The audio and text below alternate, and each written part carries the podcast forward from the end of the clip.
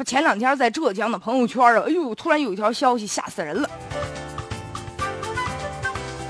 说不好了，有人拐卖小孩而且有图有真相，大家伙弄的是人心惶惶啊！真有这回事吗？说有一白头发的一老伯，那在视频当中啊，疯狂的殴打一中年男子。这男的不但不还手，一直感觉还挺羞涩的。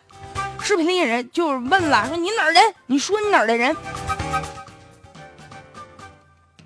所以有人就说呀，说他是人贩子，这中年男人拐卖了这个老伯的孩子。说怎么人贩子现在如此的猖獗呢？后来呢，公安机关辟谣了，搞错了，根本就不是什么人贩子拐小孩原来另有其事。挨打这男的姓周，今年四十四了，是个单身。一个月以前啊，他在网上认识了这个十八岁的一个吴某小姑娘，两个人吧网恋好上了。你家长能干吗？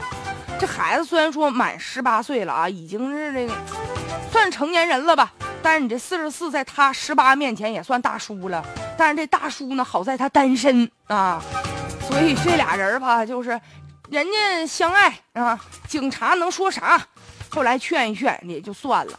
但是呢，警察虽然说澄清了啊，现在就传谣说人家什么拐卖儿童、拐卖孩子的，但确实也另外一种社会现象呈现在咱们面前了，是这大叔网恋这少女，就是这事儿吧，在法律上没有禁止，是吧？人只要成年了，人谈恋爱正当的，你俩人愿意。花前月下的，咱旁人说不了什么，但是呢，这事儿只能从这法律层面上来说不存在问题。用句时髦的话说，你侬我侬的是吧？爱情不分年龄，不分国界，不分身高，不分这个岁数差距。但是呢，你不得不承认呢，是吧？这俩人是不是差距有点太大了？哪个家长能干呢？换到自己家孩子身上，谁都不愿意。法律是法律，但是呢，这。情理是情理，观念是观念。也有人说了，哎呀，那人翁帆和杨振宁，人俩不也老少恋吗？人年龄差距更大。